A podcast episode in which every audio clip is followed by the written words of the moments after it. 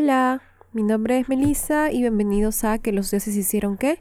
Un podcast de mitología griega, romana, nórdica, japonesa y bueno, lo que sea que se me ocurra. Tengo un anuncio.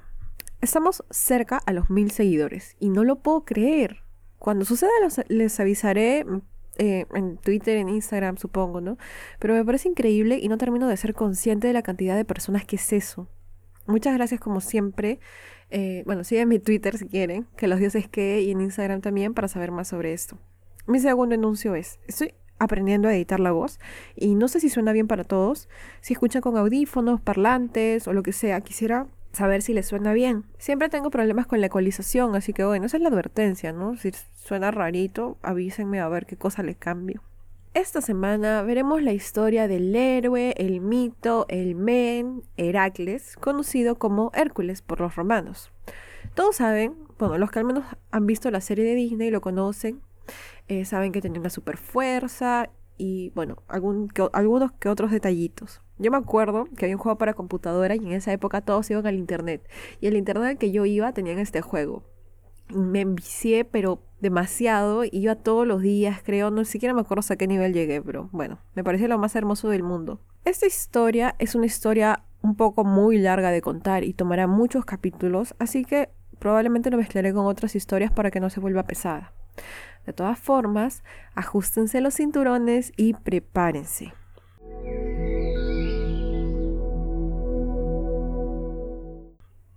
Puede que Heracles sea el héroe más popular de la mitología griega.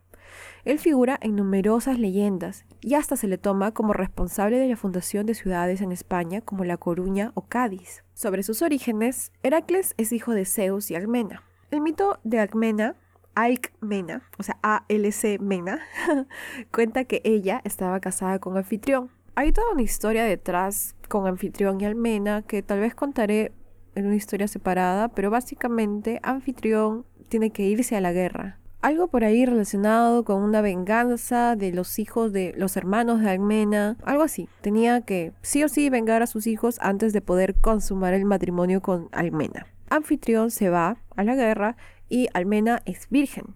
Eh, un día, Anfitrión regresa. Repentinamente, todo está saldado, por fin podremos procrear. Y todo bien, todo normal, pasa la noche, pero había un pequeño problema. Porque al parecer Almena no había estado con anfitrión, sino con el único, el inigualable, el asqueroso de Zeus. Sí, Zeus había tomado la forma de anfitrión y había decidido que quería estar con Almena y así habían estado juntos. Ahora, coincidentemente, al día siguiente regresa anfitrión y también con la misma premisa, ¿no? Ya, ya destruí a los enemigos y ahora al fin podemos consumar nuestro matrimonio. Y él también eh, está con Almena. Ahora, aparentemente después Anfitrión se entera y trata de matar a Almena porque obviamente es su culpa, ¿no? Ay, Dios, pero al final no pasa nada. Pero lo más raro de toda esta historia es que, y por cosas que solo suceden en la mitología griega, Almena queda embarazada no de un hijo, sino de dos, de gemelos. Ahora, no es que eran gemelos de Zeus o gemelos de Anfitrión, no. Un hijo era de Zeus y otro hijo de Anfitrión y por alguna razón eran gemelos. Como lo mencioné hace un rato, Anfitrión se entera, ya sea porque se le suelta la boca a eh, Almena, que bueno, en verdad no sé cómo se daría cuenta, y otra versión dice de que él acude a un adivino, el adivino Tiresias, ese que sale en la historia de Edipo, para que le revele qué era lo que sucedía. Y como dije, cuando se entera de la verdad, él trata de matar a Almena, y como es totalmente, o sea, no sé por qué sucede lo mismo siempre, Zeus interviene porque aparentemente ahora sí le importa que no la maten, y no sé, ya sea por miedo o por eh, decisión, acuerdo, lo que sea, él decide criar a ambos hijos como suyos. Así nacerían más adelante los gemelos Heracles e Íficles. Pero los problemas para Clemena no terminan aquí. Porque bueno, como en todas las historias de Zeus, siempre hay un gran problema al acecho de las personas con las que Zeus se relaciona. No con Zeus. Él nunca hace nada malo. Era pues, se había enterado del embarazo de Alcmena y había jurado vengarse por la milésima vez ese año, o ese mes probablemente, del engaño de su esposo, no con su esposo obviamente, sino ya sea con la madre o con el hijo. Había corrido la noticia entonces, por ahí de que eh, de un vaticinio del oráculo.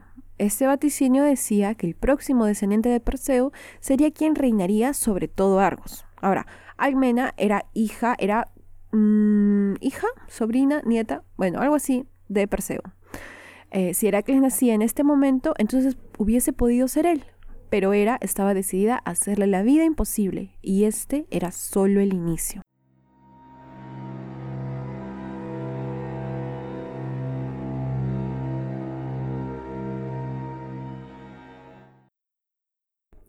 Así, Hera logra que el parto se prolongue con el mismo método que utilizó con Leto, madre de los gemelos Apolo y Artemisa. Ella hace que Ilitia, diosa de los partos, se ausente de forma prolongada hasta que nace Euristeo, que era el primo de Heracles, siendo este declarado como el rey de Argos y sometiendo a Heracles a todo lo que éste quisiera hacer con él. Wow, hay muchos perros, lo siento. No, no hay forma de que pueda grabar de y que no haya nada de ruido en el exterior. Ahora, Aigmena sabía que la diosa del matrimonio estaba fijada en destruir a su bebé. Y bueno, por miedo a que algo le pudiese, hacer, pudiese pasar, pudiese hacer, decide abandonarlo con la esperanza de que crezca alejado de ella irreconocible. Bueno, es una versión, otra versión dice que lo deja para que se muera, así expuesto a lo Edipo. Y bueno, eh, como sea, tales son las casualidades de la vida que un día paseando por ahí, Atenea y Hera encuentran a un bebé. ¿Qué hace un bebé por acá? Como Atenea se sentía bondadosa y no podía pasar solo y dejar ese bebé ahí, lo recoge y se lo da a Hera para que lo amamante. Así, Hera sin sospechar nada intenta criar a este bebé que quiso matar. Pero se decía que Heracles tenía tanta hambre que la mordió muy fuerte. Para este momento como que ya asumimos que la fuerza tan característica del héroe se había empezado a desarrollar, además de un crecimiento más veloz en comparación a otros bebés, porque bueno, ya tenía dientes incluso este bebé. Se dice que de este pellizcón que le dio Heracles a Hera, leche brotó y salpicó hacia el cielo, dando origen así a la Vía Láctea. Además de la fuerza ya superhumana que tenía el bebé, agreguémosle el que haya bebido leche de una diosa. Hera le devuelve el bebé a Almena, más que nada por lo que ella estaba criando un bebé, que era su hermano Íficles. En esta parte yo tengo otra versión en donde Almena nunca abandona al bebé, pero bueno, eh, se lo devuelve y en verdad ni siquiera sé por qué, o sea, para castigarla, porque se supone que todavía está enojada con Almena, ¿no? Pero bueno, se lo devuelve sin saber que era Heracles. Una vez devuelto, Hera se da cuenta que quien había tenido en brazos era a su archienemigo, el bebé, el bebé Heracles. Como estuvo tan encolerizada de haberse perdido la oportunidad de matar a un bebé, ella decide enviar a dos serpientes monstruosas a las cunas de los gemelos. Es un bebé, era, por favor. Cuando las serpientes empiezan a enroscarse en sus pobres cuerpecitos, Ificles, como todo un bebé, son bebés. Si no quedó claro, son bebés. Ificles se asusta y empieza a llorar desconsoladamente. Pero Heracles no tiene miedo. No se inmuta y agarra con sus manos el cuello de ambas serpientes, apretando con fuerza para así terminar por asfixiarlas. Se dice que después de esto dio un grito de triunfo tan fuerte que fue lo que finalmente despertó a todos en el lugar. Anfitrión así se da cuenta de que este bebé puede que no sea tan normal y acude, una vez más al divino Tiresias. Wow, no puedo hablar hoy día. Tiresias le informa así que ese niño vencería a unos cuantos monstruos, a unos cuantos gigantes, seres malignos cositas así chiquitas. Y finalmente él subiría al Olimpo donde sería glorificado. Wow, ¿se imaginan en ese futuro? Bueno, con toda esta información, Anfitrión decide educar a Heracles en todo lo que le fuera posible con los mejores maestros. Autólico le enseñó la lucha, Eurito el manejo del arco, Eumolpo el canto, Castor y Pollux la gimnasia, el centauro Quirón la astronomía y medicina, y Lino le enseñó a tocar la lira. Pero Heracles muy pronto empezó a mostrar que lo suyo, lo que más prefería, eran los ejercicios físicos y violentos. No tanto la música ni cosas intelectuales, en verdad. Incluso hay una historia sobre cómo un día Lino le reprocha sobre su, su poca aplicación a la escuela y lo compara con su hermano. A modo de castigo, golpea a Heracles con una caña. Heracles se indigna tanto que le arroja la lira a la cabeza, pero como ya sabemos que tiene una super fuerza, termina por matar al pobre viejo. Así, El tiempo pasa y Heracles crece. A los 18 años ya es un hombre fuerte, hábil y hasta famoso por sus atractivos. Se decía que era más alto de lo normal y todo eso, o sea, era muy guapo aparentemente. Todos estaban, todos y todas estaban enamoradas de él. Eh, aparentemente medía como casi dos metros, un metro noventa y ocho. Aparte, todo, todo, musculoso, ¿no? O sea, así como me imagino como lo representan en, los dibujitos de Disney. Bueno, en esta época ya Anfitrión también ha aceptado que las letras no se le daban a Hércules, así que él lo envía al campo junto a sus rebaños para que los cuide y aprenda ahí todo lo que tiene que aprender. Resulta así que un día aparece una amenaza para los rebaños de Anfitrión. Los rebaños son cosa seria en la Grecia antigua, por lo que Anfitrión no podía permitir que nada, le, nada les pasara. Aparece un terrible y fiero león que no solo acechaba este rebaño, sino también al del rey de Tebas, Creonte. Ya hemos hablado de Creontes, el hermano de Yocasta en la historia de Edipo. Esto, esto sucede más o menos al mismo tiempo. Bueno, este león se estaba banqueteando con todo tipo de rebaños, incluyendo el del rey Tespio. Hércules así decide acabar con este problema. No tenía mucho miedo de esta criatura, así que se adentra sin más en el bosque a buscar a este animal, terminando con él sin mucho esfuerzo. De esta historia se dice que el rey Tespio, quien tenía 50 hijas, porque en agradecimiento le concede que se acueste con estas, porque era muy aceptable dar a las mujeres como recompensa, como ya hemos visto, y en verdad, qué asqueroso, y qué asqueroso Heracles para aceptar. Bueno, se dice que tiempo después cada una de sus hijas tuvieron hijas a su vez y dan origen a las 50 tespiadas. Después de esta primera aventura, Heracles se dispone a regresar a su casita, ¿ya? Ya, ya acabé con el león, ahora me voy a volver a cuidar mis rebaños. Pero en el camino se encuentra con los emisarios de, Ergino, que era el rey de Orcómenes. Estos se dirigían a cobrar un tributo anual. Al rey se le había ocurrido de que todos debían de pagar 100 monedas, solo porque sí, solo porque necesito plata, ¿no? Nadie entendía más, solamente pensaban que era muy injusto pero estaban condenados a eso. Heracles, que ya se empieza a creer cada vez más su papel de héroe, decide ayudar a este pueblo y con su superfuerza se enfrenta a aquellos emisarios y una vez más acaba con mucha facilidad con ellos. Aquí medio que empieza una guerra o algo así, puesto que el rey Ergino ordena a todos los tebanos que capturen a Heracles, pero este es ayudado por Atenea y finalmente se libra de todos estos. En esta batalla se dice que muere también Anfitrión, su padrastro, aparte del mismo rey Ergino. Sea como sea, Creonte está feliz, ya no tiene que pagar ese tonto tributo, 100 monedas extras para su bolsillo. Y como es común, Dios, ya no me parece ni gracioso. Pero como agradecimiento le da su hija Megara. La regala, básicamente. Ay, guacala, en serio, son los peores. Obviamente era lo que era aceptado por la época, pero dense cuenta nada más de cómo mientras todos estos hombres son tratados como héroes, hay muchos que hacen muy poco, que en general son malas personas y aún así son denominados héroes. Y en todas las historias las mujeres o son mercancías o son el origen de alguna desgracia. De verdad hay que tomar todas estas historias críticamente, sabiendo que muchas fueron contadas por hombres cuya visión era muy sexista porque era una sociedad machista en esa época y es muy triste, pero por favor, tómense un segundo para analizar esto. Pero bueno, Megara es ahora la esposa de Heracles. La historia nos quiere hacer creer que se enamoró de él. Y bueno, ¿qué opción tenía realmente, no? El tiempo pasa y ellos tienen muchos hijos. Todo va perfecto. Pero como sabemos, el tiempo no es nada para los dioses, quienes son inmortales. Años, decenios, no son nada para ellos.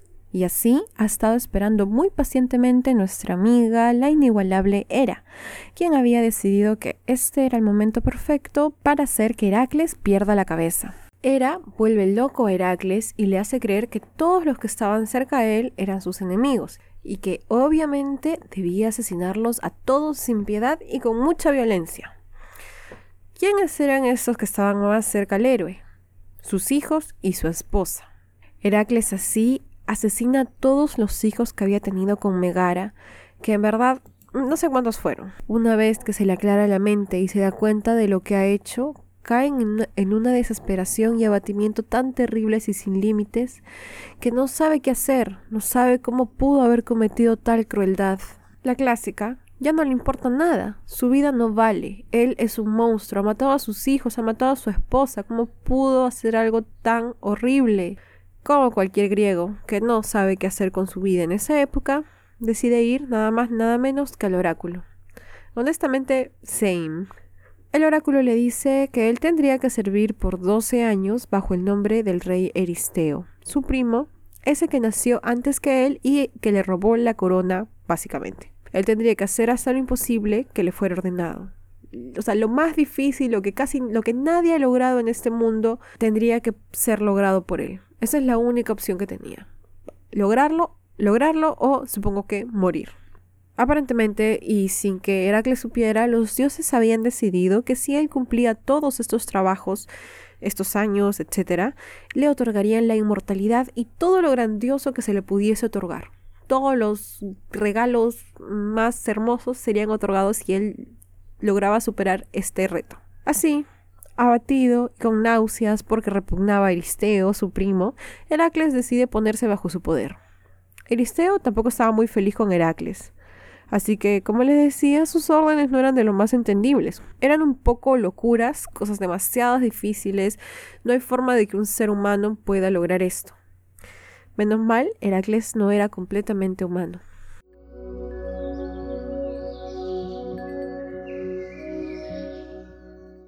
Así, el primer trabajo que le otorga es que le traiga la piel de un león que andaba, pasaba sus vacaciones y la mayoría de su tiempo relajándose en la zona denominada como Nemea. Este león era hijo de la serpiente Kitna y del gigante Tifón, aunque otros dicen que fue hijo de la quimera y de Hortos, que era un perro de dos cabezas. También decían que era hermano de la Esfinge. Aparentemente, este león había sido creado por quién más sino por Hera, únicamente con el fin de matar a Heracles. Qué adorable que era era. Además de todo lo que acabo de mencionar, tengo que mencionar un pequeño, pequeñísimo detalle sobre este león. Ese león era invencible. Invencible literalmente. ¿Por qué? Porque su piel era impenetrable. No había arma existente que la pudiese atravesar. O sea, no importa si era con metralleta, con lanzas, con espadas, katanas, nada. Nada atravesaba la piel de este león. Entonces, ¿Cómo va a hacer Heracles para acabar con este monstruo? ¿Podrá hacerlo? ¿O acabará como sus hijos y esposa? Jejeje, qué mal chiste. Todo esto y más en el próximo episodio de este podcast. ¡Yeah!